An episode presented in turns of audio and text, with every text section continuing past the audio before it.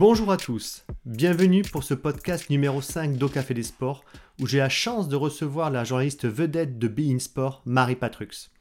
Pendant plus d'une demi-heure, la présentatrice de NBA Extra tous les jours sur Bein se livre sur son parcours, sur les nombreux défis qu'il anime, sur l'actualité de NBA bien entendu, et également sur l'actualité du PSG puisque ce podcast a été réalisé le lendemain de la déroute parisienne à Madrid. Allez, c'est parti pour un échange passionnant et surtout n'hésitez pas à nous laisser vos commentaires et plein de bonnes petites notes sur les plateformes de podcast, ça nous aidera pour le référencement. Merci.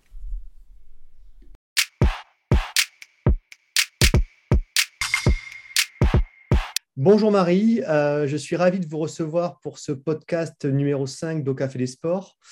Euh, Marie, je, suis, voilà, je suis désolé, je vais devoir faire référence un peu à l'actualité chaude du jour avec cette élimination du, Paris Saint-Germain. Euh, je sais qu'hier soir, à la mi-temps euh, ou à la fin du match, vous aviez tweeté que votre fils s'était endormi avec, à la mi-temps avec forcément l'espérance que le Paris Saint-Germain serait qualifié à son réveil pour les quarts de finale. Est-ce que son réveil n'a pas été trop douloureux? Bonjour à tous et merci de me recevoir d'abord. Alors évidemment, le réveil a été un peu compliqué ce matin pour Paul, 7 ans, fan du PSG et fan de Kylian Mbappé et des autres évidemment. Il m'a pas cru tout de suite quand je lui ai dit que le Paris Saint-Germain était éliminé de la Ligue des Champions. Il m'a dit que les supporters n'avaient sûrement pas euh, assez supporté leur équipe.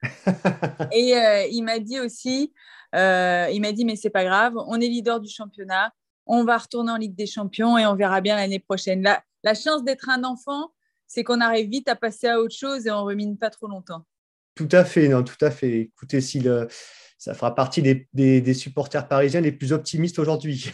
Eh ben, ça doit être peut-être le seul, je ne sais pas, euh, mais euh, mais bon, euh, il avait, il s'est imaginé déjà euh, la prochaine campagne de Ligue des Champions euh, avec un but décisif de je ne sais pas qui. je lui ai dit, mais tu sais, Kylian Mbappé, en plus, il va sûrement partir. Ouais, non, mais on n'en est pas là. Il est beaucoup plus sérieux que nous, finalement, et lucide que nous sur la situation. Alors, il y a peut-être peut un parallèle entre cette histoire parisienne aujourd'hui et un peu peut-être une autre franchise de la NBA que vous connaissez très bien, qui sont peut-être les, les, Lakers de Los Angeles, qui cette année, malgré les, les stars alignées, ont du mal à, ont du mal à performer.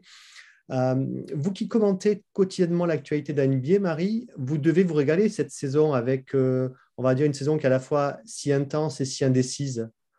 Euh, exactement, c'est un peu un format de saison que l'on n'avait pas eu depuis longtemps. Déjà, on est revenu à une saison normale, classique. Fini les bulles, fini les saisons raccourcies. Euh, on a retrouvé nos, petites habitudes cette année. On a retrouvé aussi euh, plus d'incertitudes sur les favoris qui évoluent euh, tout le temps et les équipes qui étaient attendues ne sont pas au rendez-vous. Donc ça, on l'avait pas souvent eu non plus depuis que Bean est, diffuseur de la NBA. Donc on se régale, on est un peu perdu même nous par moment. Quand on doit se projeter sur la suite, on est incapable de pronostiquer un petit peu déjà qui sera MVP, euh, qui sera champion, comment vont se passer les playoffs. Et je pense que ça fait du bien à tout le monde un peu. ça un, un, nouveau départ avec des nouveaux visages pour la NBA cette saison. Ouais, cette saison, après une saison effectivement qui a été marquée par le Covid, les, matchs à huis clos. Est-ce que vous, parmi vos favoris, est-ce que vous voyez quoi? 5, 6 prétendants aujourd'hui qui se dégagent un peu de la meute? Euh, Ça se resserre un petit peu quand même, je pense, en ce moment. Je pense que les Bucks et les Suns sont favoris. Les Sixers sont favoris également. Je n'arrive pas à mettre les Warriors parmi ces favoris parce que euh, les Warriors euh, sont très décevants en ce moment. Euh, les Nets, j'arrive pas à les enterrer parce que je me dis on ne sait jamais de quoi peut être capable une équipe avec Kevin Durant. Et voilà, et pour moi, c'est ouais, 4-5 équipes qui, pour l'instant, montrent suffisamment de choses, et notamment en défense, pour espérer quelque chose à la fin. D'accord. Alors certainement cette année le, feuilleton se prête, se prête, on va dire, à, enfin, se, prête à, plusieurs, scénarios. Vous animez depuis 2013 donc une quotidienne euh, consacrée à la NBA qui s'appelle NBA Extra sur Beansport tous les mhm. jours à 12h45. Mhm. Il y a une question que je me pose euh, comment fait-on pour construire une émission quotidienne sur la NBA en fin de matinée avec en prime le décalage horaire qui fait que les matchs se disputent pour nous Français la nuit Comment arrive-t-on à monter une quotidienne en si peu de temps tous les jours et en plus à y insuffler la dynamique et le rythme que vous arrivez à, y transcrire? Euh, Au début, l'émission n'était pas à cette heure-là. Déjà, quand on a commencé à construire l'émission quotidiennement, donc pour parler un peu de nos habitudes euh, quotidiennes, elle était assez tard. Donc euh, on a eu le temps quand même de construire cette émission qui était tard. Et puis à un moment donné, on a changé d'horaire. Et là, c'est vrai qu'on a eu cet impératif de temps euh, qui, est entré un petit peu. Euh, on, a, on nous a rajouté cet handicap un petit peu pour construire l'émission. Et finalement, c'est bien plus logique qu'elle soit à cette heure-là qu'à 18h. On est trop dépassé à 18h par rapport à ce qui s'est passé la nuit. Alors, comment on travaille? Alors, euh, moi, je, je suis constamment, très souvent sur Twitter, etc. Parce que Twitter, c'est un, c'est quelque ça élague un petit peu, vous voyez, les différentes informations qui peuvent tomber. Après, j'ai plus qu'à vérifier et c'est bon. Euh, je dors la nuit, donc euh, vous, vous nous rassurez là. Ah, vous nous rassurez sur un point. J'ai deux enfants, euh, j'ai une famille, j'aime dormir. et des fois, je me réveille, notamment pendant les playoffs, ça, je, je, peux regarder les matchs. Après, je me lève très tôt le matin, je fais un premier travail de pareil, pareil de tri en fait on fait un travail de tri au début, on regarde les résultats, on va prendre ce match-là, on va faire ça, ça, ça. Et j'arrive euh, un peu plus tôt que les autres au bureau et tout le monde est là à 8h30 pour commencer à travailler sur l'émission. Après, on a nos... On est quatre à construire l'émission. Donc, euh, moi, je, suis avec les trois chefs d'aide. D'accord. Et, euh, et on, on réfléchit. Après, la réunion peut être très longue et on essaie de se donner jusqu'à 10h30 voilà, pour que l'émission soit prête et qu'après chacun aille faire son travail. D'accord. Et, à, partir de. À donc, c'est-à-dire qu'à 10h30, vous avez finalisé un peu le conducteur de l'émission? Exactement. On ne peut pas vraiment bousculer ce qu'on a préparé après 10h30. D'accord. Et comment faites-vous pour piocher dans les images? C'est-à-dire que vous recevez tous les matins des résumés sur un plateau, entre guillemets, de, produits par les équipes NBA ou c'est vous-même qui. D'accord. En fait, on reçoit quelque chose qui s'appelle le Daily, euh, qui porte bien son nom. C'est un ours d'images euh, envoyé par la NBA, donc tous les résumés, quelques interviews, mais on utilise très peu ces interviews parce que nous, maintenant, on a pris l'habitude d'aller chercher pendant les conférences de presse des interviews avec un angle particulier. On ne veut plus des euh, oui, c'était un super match, on est vraiment super content d'avoir gagné. On va vraiment chercher quelque chose de différent ce qui est important, c'est que nous, on est diffuseur de la mais on n'a pas accès à toutes les images de tous les matchs. Donc, ces tours-là nous permettent d'avoir des images euh, du match qu'on n'a pas diffusé, par exemple. Euh, et, c'est une source très importante pour nous. D'accord. Parce qu'on sent effectivement que bah, pour quotidiennement, très fréquemment votre émission, on sent qu'il y a un vrai conducteur qui se dégage des émissions et pas uniquement, on va dire, une suite de résumés de matchs. Euh, ce qui est voilà, ce qui est un, qui est pas la moindre des, des achievements, on va dire, sur une quotidienne. Euh, mais en outre, vous êtes la meneuse de jeu, on va dire, de, de NBA Extra. En outre, en plus d'être la coordinatrice avec toute une bande de, de, garçons qui vous accompagnent, notamment certains coachs assez forts en gueule comme Jack Monclar ou Chris Singleton. Comment avez-vous fait pour faire votre place et discipliner tout ce petit monde, toute cette bande de, de garçons et de forts en gueule? Alors, euh, pour, pour euh, ce qui est des gens que l'on ne voit pas, parce que ce sont des gens très importants, hein, les chefs d'aide, euh, déjà, moi, j'ai instauré des horaires, ce qui était très important. la réunion de 9 heures, je suis assez relou, comme on dit, sur les horaires. S'ils ne sont pas là à 9 heures, après, je ne suis pas un tyran, mais je peux être un tyran, en fait. j'ai été un peu un tyran au début. parce qu'il fallait instaurer de la rigueur à tout ça, en fait. Parce que euh, on est une bande très libre finalement dans notre ton, mais euh, il fallait instaurer un peu de, règles du jeu. Quoi. Après, euh, par rapport à Chris et surtout à Jacques, moi, bon, je connaissais Jacques avant, il sait que j'ai joué au basket et je pense que je ne me prends pas pour quelqu'un d'autre non plus. Je ne vais pas apprendre le basket à Jacques Monclar, jamais de la vie. je, je, fais toujours en sorte de rester à ma place. Moi, je suis, euh, je distribue la parole, je pose des questions et c'est l'analyse de Jacques qui va m'intéresser. Je pense que les gens regardent l'émission parce que Jacques et Chris vont apporter leur analyse. Je ne vais pas apporter mon analyse parce que ce n'est pas mon métier. donc, à partir du moment où je pense que tout le monde reste à sa place, bah, ça ne peut que marcher. D'accord. Euh, et, est-ce que vous avez eu au début, quand vous avez débarqué sur ce terrain-là, est-ce que vous avez eu une question de légitimité? Parce qu'on va, on va y venir, vous avez joué longtemps au basket, vous avez été euh, quasiment aux portes, on va dire, des, divisions professionnelles. Est-ce que, alors il y a le basket, il y a la NBA, est-ce qu'à un moment donné, vous êtes posé une question de légitimité ou rapidement, vous avez fait, vous avez fait de ça, entre guillemets, une espèce de levier pour montrer que vous seriez vous aussi compétente sur, euh, sur le sujet? Alors moi, je, suis journaliste avant tout. Euh, je ne suis pas une ancienne joueuse. Enfin, euh, moi, euh, on me demande de présenter une émission, en effet, qui parle de basket. J'ai la chance de très bien connaître ce sport puisque je l'ai pratiqué. Mais ce n'est pas parce que j'y ai joué que je vais être une bonne journaliste et une bonne présentatrice. Il faut aussi, je pense, rappeler cette règle. quand même, avant, j'ai fait cinq ans d'études pour faire ce métier. j'ai appris ce métier-là. Et on est journaliste. Enfin, c'est un métier, quoi. Il y a des techniques, etc. Et euh, euh, il, est, il a été évidemment question de ma légitimité parce que euh, quand on est une femme dans ce métier, on part toujours avec un certain handicap et qu'on doit toujours montrer plus. Mais j'ai toujours, je me suis toujours dit, mais si on travaille, si tu travailles, tu, tu te feras plus embêter. Donc j'ai travaillé, je ne me fais plus embêter et il n'est pas question de ma légitimité aujourd'hui. Euh, je pense qu'il faut être patient, il faut du temps. Euh, il a fallu travailler en effet. Euh, j'ai attendu que ça passe quoi, par moment et, et voilà quoi. Je pense qu'aujourd'hui on est, on est tous arrivés là où on voulait être aujourd'hui avec cette émission en tout cas. D'accord. Euh, vous m'avez servi une transition sur un plateau, je vous en remercie. Euh, vous, avez, vous avez donc joué pendant une vingtaine d'années au basket jusqu'en National 2. Euh, vous avez ensuite suivi une formation universitaire avant de bifurquer vers, vers le journalisme. Qu'est-ce qui a contribué à cette orientation? Qu'est-ce qui, a, qu'est-ce qui a déclenché chez vous l'envie d'être journaliste et, et, je pense également enfin, d'être en plus une journaliste sportive?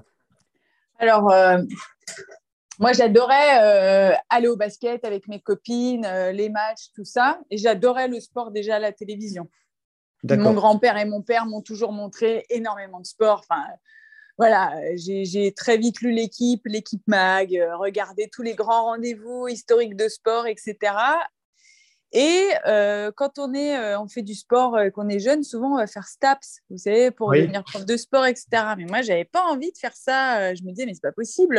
Il n'y a pas un autre métier où on est en lien avec le sport. Et, une de mes copines du basket m'a dit, mais journaliste sportif, c'est génial. tu es sur place. Enfin, tu, suis le meilleur du sport et t'en parles tous les jours. Et là, je me suis dit, mais quelle idée de génie Et cette idée ne m'a plus euh, jamais quittée. J'ai tout fait pour euh, faire ce métier-là. Donc, euh, ça me plaisait bien. Alors que c'est quand même un métier qu'on ne connaît pas très bien quand on a 16 ans et tout. On ne sait pas vraiment ce que c'est être journaliste sportif. C'est très abstrait. Et finalement, malgré, enfin malgré, après même quand j'ai découvert la réalité du métier, etc., bah, c'était ma place pour moi. Voilà, c'était ce qui me convenait bien, le mieux. D'accord.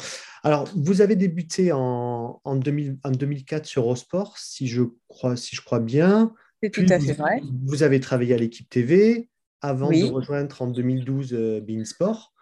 Euh, il semble qu'à plusieurs reprises, votre route ait croisé celle de Charles Bietri. Est-ce qu'il est a été déterminant dans vos choix et dans, dans vos mouvements?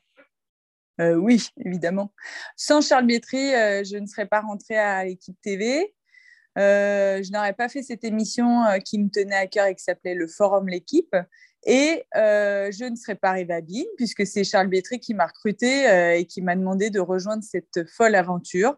Je ne serais pas la présentation d'NBA Extra, puisque c'est lui qui m'a mis également à la présentation quotidienne de cette équipe, euh, de cette émission. Donc, euh, il a en effet un rôle primordial dans tout ce que je fais aujourd'hui. D'accord. Et qu'est-ce qui vous a amené Parce qu'en 2012, on va dire que Bean, arrivait sur le, sur le marché français. Enfin, c'était à la fois, on pouvait, ça pouvait susciter une, une, certaine attente, une certaine excitation, mais également, ça pouvait donner un certain lieu à un certain vertige. Qu'est-ce qui mm. vous a donné envie, de, à l'instar de, de, Darren Tullet, de, foncer dans cette nouvelle aventure? Alors moi, je suis même arrivée avant Darren. Hein. Euh, nous, on était euh, quatre dans un bureau. Hein. donc, je ne sais pas. Alors, souvent, je me pose cette question en me disant, mais comment tu as pu signer finalement, quitter un CDI pour te lancer là-dedans? Eh bien, je pense que Charles a su me montrer qu'il n'y avait aucun doute que ça allait marcher. À aucun moment, je me suis dit, ça ne va pas marcher j'ai signé, euh, la chaîne allait exister, la chaîne allait durer. Enfin, c'était tellement clair euh, pour moi quand j'ai signé, je ne me suis posé aucune question parce qu'il était là évidemment et que c'était, j'avais une telle confiance en lui que lui, il n'en doutait pas, donc il n'y avait pas de raison que j'en doute. D'accord, d'accord. Euh, Aujourd'hui, vous, euh, outre la, meneuse de jeu, la coordinatrice, de la présentatrice de, de, euh, Extra, vous êtes également l'une des grandes prêtresses de Bein pour les grands événements, que ce soit Wimbledon, les championnats du monde de handball, de, natation. Est-ce que vous aimez, et même en tant qu'ancienne sportive, est-ce que vous aimez cette adrénaline des grands moments? Ah bah, C'est mon truc préféré, évidemment on ne vit que pour ça. Une fois qu'on y a goûté une fois, euh, on veut y retourner tout le temps. Euh, j'ai vécu des moments incroyables euh, grâce à Bean. Et en plus, je les ai le plus souvent vécus sur place. Donc, c'est c'est vraiment ce qui fait notre métier. Là, j'ai vraiment l'impression de faire mon métier quand je suis l'équipe de France de handball féminin et qu'elle devienne championne d'Europe à Bercy, qu'il y a une ambiance de fou, qu'elle vienne nous sauter dessus pour fêter le titre avec nous et tout. Enfin, c'est vraiment, euh, ça fait partie des plus beaux souvenirs euh, de, ma carrière. Enfin, moi, si je pouvais faire ça tout le temps, je ferais ça tout le temps. D'accord. c'est pour ça que je, voulais faire ce métier d'ailleurs. Métier, ouais. Est-ce qu'il y a, est qu'il y a un événement particulier dans lequel vous avez, euh, je ne dirais pas que vous avez atteint votre plénitude, mais qui a vraiment correspondu à votre, à votre rêve d'adolescente quand à 16 ans, vous vouliez devenir journaliste sportive?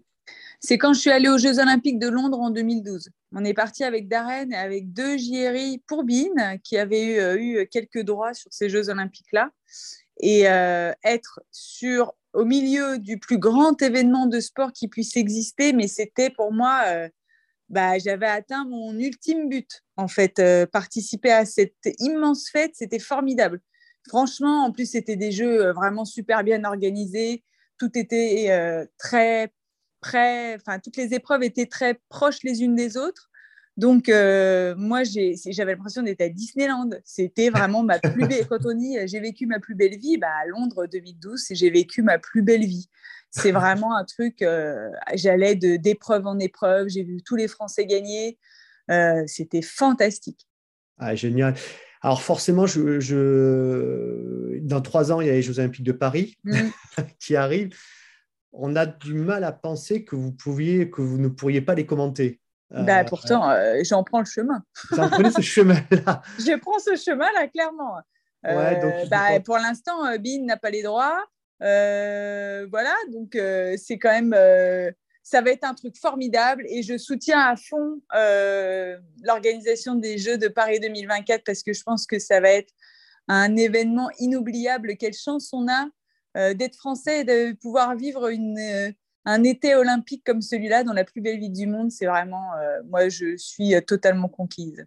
D'accord. Et il n'y a aucune chance de, de, vous voir comme actrice de, ce, de cet événement? Je ne suis pas qualifiée pour les Jeux. Enfin, ou alors avec une fédération. mais non, enfin, pour l'instant, je serai sûrement une maman qui amènera ses enfants à vivre leurs premiers Jeux olympiques. Ah, super. Ça fera, ça fera de formidables souvenirs pour eux. Eh oui, ça va être génial. ça va être génial. Euh, euh, tous, les, tous les jours, donc, vous animez une quotidienne consacrée à NBA. Vous, vous communiquez également avec beaucoup de passion euh, sur Twitter. Où allez-vous chercher cette énergie si communicative? Voilà, on la retrouve dans la présentation de NBA Extra parce que mm. tous les jours, vous arrivez à capter l'intérêt du, l'intérêt du, du, téléspectateur sur ce long feuilleton qu'est NBA tous les jours, vous avez une façon de communiquer sur Twitter qui est quand même relativement positive, euh, avec on, sent de la dynamique, on sent de l'énergie. Où c'est que vous allez chercher tout ce réservoir? Euh, bah, Je ne sais pas. Je suis moi-même avant tout. Euh, je pense que je, sais la chance que j'ai de faire ce métier. On n'est pas nombreux à pouvoir faire ce métier. on n'est pas nombreux à pouvoir le faire depuis de longues années. Ça n'a pas toujours été facile. Et moi, j'ai juste envie de qu'on comprenne que je sais que j'ai de la chance, que je sais que c'est une place privilégiée et que j'ai envie que les gens ils kiffent comme moi je kiffe parce que franchement, c'est quand même super de pouvoir suivre tous ces événements tout le temps et bah, le partager. Moi, c'est ce que je préfère faire finalement. tout ça, je me retrouve dans ce métier-là euh, euh, parce que j'ai envie de, que les gens ils se rendent compte que c'est génial ce qu'on est en train de vivre. Quoi. D'accord, mais en, en, tout cas, vous le faites très bien. Alors moi, j'ai une, une, question que mon épouse m'a aidé à formuler. Euh, vous, êtes, vous êtes également, vous avez parlé tout à l'heure, enfin, l'heureuse maman de, deux enfants. Et, forcément, on a envie de savoir par rapport à cette, cette communication que vous faites, cette animation quotidienne, on a envie de savoir à quoi ressemble une journée type de Marie Patrux. C'est un, c'est un. Alors, il n'y a pas beaucoup de pauses. Alors, euh, je me lève donc vers 6 heures. Je regarde mon téléphone que j'ai déjà regardé jusqu'à très tard le soir. Euh, je, me, je, me, prépare, je, je, lève Paul Canton, mon fils adoré, euh, parce que je l'amène à l'école tous les matins. Il y a Louise qui a 13 ans aussi, euh, qui se réveille et qui est, qui est, régulièrement de très mauvaise humeur. Donc, on ne communique pas trop toutes les deux le matin. Euh, mon mari, Olivier, il est journaliste comme moi, donc euh, il est beaucoup plus que moi en horaire décalé. Donc, souvent, il a fini très tard, donc il, dort un peu. Donc, voilà, je vais à l'école. Après, je vais au bureau. Mm. des fois, j'achète le petit-déj à tout le monde et j'arrive avec les croissants et les pains au chocolat. Ah. On fait l'émission jusqu'à 13h30, donc. Euh, des fois, je vais à la cantine et des fois, j'enchaîne avec Paris en Sport, puisque j'ai la chance également de travailler pour la Française des Jeux euh, une fois par semaine. D'accord. Donc euh, là, j'ai même pas le temps de manger. En général, j'enchaîne. et j'ai d'autres projets également en ce moment, donc j'enchaîne avec mes autres projets. Et puis, je vais chercher Paul Canton, mon fils adoré, à la garderie. Euh, des fois, je vais chez Carrefour aussi si j'ai le temps parce qu'il faut remplir le frigo. Euh, et euh, je vais chercher Paul à l'école. et en général, on s'est suffisamment bien organisé pour qu'il n'y ait pas de devoir à faire en semaine le soir. Louise va au basket après. Paul, des fois, va au foot. Enfin, après, je suis une maman qui emmène ses enfants aux activités. je fais à manger, je range la maison, enfin, je fais des trucs de la maison, quoi. Euh, des fois, je vais même dîner avec mes copines, mais euh, voilà, faut pas se coucher trop tard parce que si euh, je déborde trop dans la semaine, je suis très fatiguée après. et puis, bah, je regarde ce qui se passe en NBA tout le temps, tout le temps, tout le temps. C'est pour ça que j'ai tout le temps mon téléphone. Et puis, bah voilà, quoi, je vais me coucher. Et, c'est une journée bien remplie. Voilà, je regarde la Ligue des Champions, malheureusement. Mais... c'est pas le meilleur somnifère. ça. Et est-ce que vous arrivez à faire un, tout de même à faire un peu relâche le week-end? Euh, Oui, euh, quand même. Enfin, de toute façon, moi, je, je suis quelqu'un qui a beaucoup de mal à couper. Je, même euh, pendant les vacances et tout. voilà, c'est ma manière de fonctionner. le week-end, un peu. Mais bon, euh, à la maison, on regarde du sport tout le temps. Donc euh, voilà, on est connecté. Enfin, y a, je ne regarde pas que la NBA, hein. moi je regarde de tout et on est tout le temps sur un truc de sport. Donc, euh, donc on déconnecte non plus pas trop quand même. D'accord. je, je, vais peut-être je vais revenir sur peut-être un, épisode un peu moins heureux de, votre parcours. Euh, vous avez connu un, épisode douloureux, effectivement, lorsque vous aviez été victime euh, d'harcèlement à votre retour de congé maternité chez Eurosport. Euh, est-ce que ce type de situation, aujourd'hui, en 2022, est encore, a encore lieu dans les rédactions ou bien est-ce que, d'après vous, on tend vers une certaine égalité homme-femme?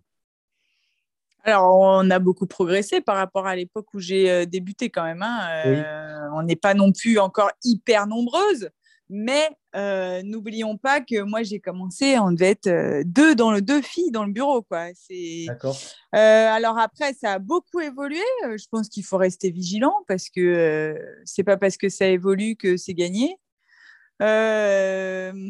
je pense que ça évolue. Ce qui évolue surtout, c'est l'attitude de nos collègues vis-à-vis de nous. C'est-à-dire que les, jeunes générations, euh, on n'est plus du tout considéré comme pouvaient nous considérer les, euh, la, vieille génération. Voilà, ça a vraiment évolué. Après, euh, je pense que la vigilance est de mise parce que c'est pas non plus. Euh, je vais pas dire que c'est gagné parce que ce serait pas vrai.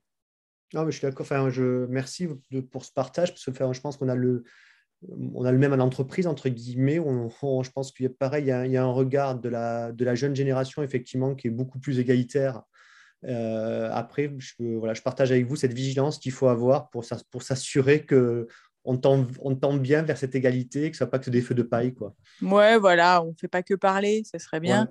Euh, après, euh, moi, j'ai toujours été, euh, j'ai toujours dit que ça n'évoluerait que si des filles étaient nommées à des postes de responsabilité. Ben voilà, maintenant la parole s'est libérée, mais il faut un peu d'action aussi derrière. Alors là, et vous me servez les transitions vraiment sur un plateau, c'est magnifique. Ah ben, c'est incroyable. C'est incroyable, c'est super, parce que c'était ma question suivante. J'avais envie de vous demander, voilà, quelle est la suite de la carrière qu'on peut imaginer pour Marie Patruc? C'est-à-dire, est-ce qu'il y a des. Je suis certain qu'il y a des nouveaux défis qui, euh, qui vous excitent. Est-ce que c'est plutôt vers du, euh, du, commentaire en direct de compétition, vous qui adorez cette adrénaline des grands événements, ou est-ce plutôt effectivement vers des postes de management, de direction, de rédaction? Euh, quels, seraient les défis aujourd'hui qui, qui vous exciteraient, qui vous tenteraient? Euh, moi, il y a plein de choses. Moi, je suis toujours très ouverte à la nouveauté, euh, ce qui m'a permis, hein, en effet, de, faire beaucoup de choses euh, depuis que je suis à Beansport. Aujourd'hui, je, vous avoue, là, cette année, elle est tellement remplie pour moi dans différents domaines que je ne me suis pas posé la question. Oui, je pense qu'à terme, de toute façon, devenir un peu, on dit chef, manager, je ne sais pas, euh, avoir du recul par rapport à l'antenne et tout, c'est quelque chose qui me correspondrait parce que c'est quelque chose que je maîtrise. Euh, et euh, oui, devenir rédactrice en chef, etc., ça, ça me plairait bien. Mais c'est vrai que je ne me suis pas totalement encore posé cette question parce que je n'ai pas l'impression que ce soit encore totalement fini ce que, ce que je fais aujourd'hui. Mais, mais peut-être un jour, ça m'arrivera, je ne sais pas. D'accord. c'est un début de chemin. voilà, c'est ça, ouais. Et le, et le, comment, et le, le commentaire? Alors, j'en ai fait quand j'étais à Eurosport. C'est vrai que moi, j'ai une, une, vraie fascination pour les commentateurs. Hein, parce que quand on grandit à Eurosport, c'est eux les, les, grands maîtres de la rédaction.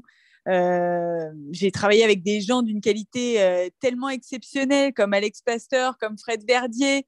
Euh, ce sont des vrais noms du commentaire et que j'admire complètement. C'est des gens qui m'ont appris quand même ce métier. J'ai du mal à me dire j'arriverai à être à leur niveau. Alors après, c'est aussi, ça fait partie de la déconstruction, c'est un grand mot hein, à la mode en ce moment. Mais voilà, j'ai pas grandi, j'ai pas l'impression que ce soit ma force, même si pourquoi je ne serais pas aussi capable que quelqu'un d'autre de le faire, ça je ne sais pas, mais j'ai tellement d'expérience dans ce que je fais aujourd'hui que ce serait un peu repartir de zéro euh, pour moi et je ne sais pas si j'ai envie de ça en fait. D'accord. Aujourd'hui, je ne sais pas, peut-être que c'est moi qui extrapole, vous semblez être dans une zone de confort avec, euh, avec Extra. Euh, vous, tout à l'heure, vous avez mentionné de nouveaux projets que vous, mm. sur lesquels vous êtes en train de travailler. Est-ce que vous pouvez nous en dire un peu plus? Non, non. Pour l'instant, je peux pas. non, je peux pas, mais euh, je sors totalement de ma zone de confort, en revanche. D'accord. Vous, restez, vous, restez, dans le domaine du sport ou euh? Oui, oui, oui. Bah, c'est ma passion. Euh. Oui, oui, oui, oui. C'est totalement dans le sport, mais ce n'est pas quelque chose que j'ai l'habitude de faire. D'accord. Bon, écoutez, on a, on a hâte d'en savoir plus. par le passé, vous, vous avez interviewé bah, une de vos idoles, je pense, Stephen Curry. Ouais. Euh, également Roger Federer. Euh, quelle est la Ah non, je l'ai jamais fait Roger. Hein. Ah, vous l'avez croisé, c'est ça, je crois. Je l'ai croisé. Ah bah oui. Quand on va à Wimbledon, on croise toujours Roger. D'accord. Euh, quelle, est la, la, prochaine personnalité que vous, que vous rêveriez d'interviewer? Ah oui, alors il y a tellement de gens que j'aime bien. Je me suis euh, en plus, il y a Thomas Pesquet qui est venu et c'était un peu un de mes objectifs de la saison. Donc, euh, je voulais absolument qu'il vienne dans NBA Extra et il l'a fait. Donc, ça, c'est quand même super. Euh, qui j'aimerais Bah, je sais pas. Je sais pas, Clay Thompson, non, Kevin Durant, j'aimerais bien, mais je suis pas sûre que ce soit quelqu'un qui donne beaucoup. voilà, moi j'adore discuter avec les gens en plus, donc euh, j'ai, euh, bah oui, mais je peux pas en parler. Bon, bref, euh, non, mais il y a pas longtemps, j'ai, discuté avec une ancienne numéro 1 mondiale de tennis et que j'ai trouvé passionnante. que voilà. Après, je pense que c'est, j'ai plus envie de vivre des, des opportunités. Voilà. voilà, j'aime bien l'imprévu, tout ça, quoi. D'accord. Bon, Peut-être que ce sera un indice pour votre future émission. indice, indice chez vous. Ah ouais, ça, euh, ouais, ouais, un truc. Moi, j'aurais adoré faire une émission, vous savez, euh, un dîner avec plein de grands sportifs qui racontent leurs expériences les uns les autres. Ça, c'est mon. Ça, ce serait un truc que j'adorerais faire. Bah, vous avez déjà, vous avez, déjà un, un, esquisse de projet déjà. ah mais le projet est écrit, mais il n'est pas accepté. voilà, c'est tout prêt, hein, il n'y a plus qu'à. Il n'y a plus qu'à. Euh, pour en finir, euh, pour en finir avec la NBA, euh, et je vous remercie vraiment pour votre disponibilité et pour, votre, et pour vos réponses qui nous éclairent sur, sur votre parcours. pour en finir avec la NBA, est-ce que vous pouvez nous donner votre coup de cœur de la saison? Qu'est-ce qui a été pour vous cette année dans une, dans une saison qui a été riche, où des Français ont brillé également?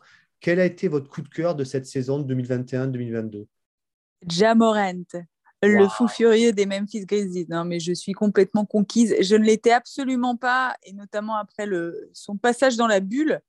Euh, je trouvais que c'était une machine à highlight, c'est-à-dire que oui, ok, il faisait des super images, mais bon, après c'était pas quand on regardait un match en entier, c'était pas fou quoi. Euh, et là, moi, il me fascine ce garçon.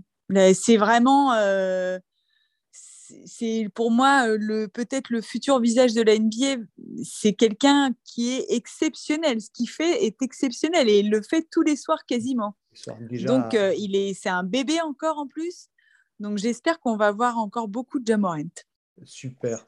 Et du côté des Frenchies, Rudy Gobert avec une bague de champion, vous y croyez ou ça sera encore trop juste cette année? Ça arrivera un jour, j'espère. Il la mérite, en tout cas, sa bague de champion. Euh, on faut rappeler quand même euh, que, que Rudy est quelqu'un qui travaille énormément, énormément, énormément, euh, et que c'est un immense joueur. on ne devient pas All-Star trois années de suite par hasard. Donc, je pense que ça peut-être pas cette année, parce que pour l'instant, c'est vrai que le jazz a eu un trou et qu'on est un peu inquiet pour la suite. Mais ça, ça arrivera un jour. D'accord. Mais écoutez, Marie, c'est super. Euh, je vous remercie pour votre temps, pour votre disponibilité. Avec plaisir. Voilà, c'était le cinquième podcast de Café des Sports et Marie Patrux. C'était un super moment, euh, ravi d'avoir eu Marie comme invitée et merci à elle pour sa disponibilité, d'avoir échangé avec nous sur la NBA, sur son parcours. C'était un échange captivant. Je vous dis à très bientôt et merci pour votre fidélité. Bye bye.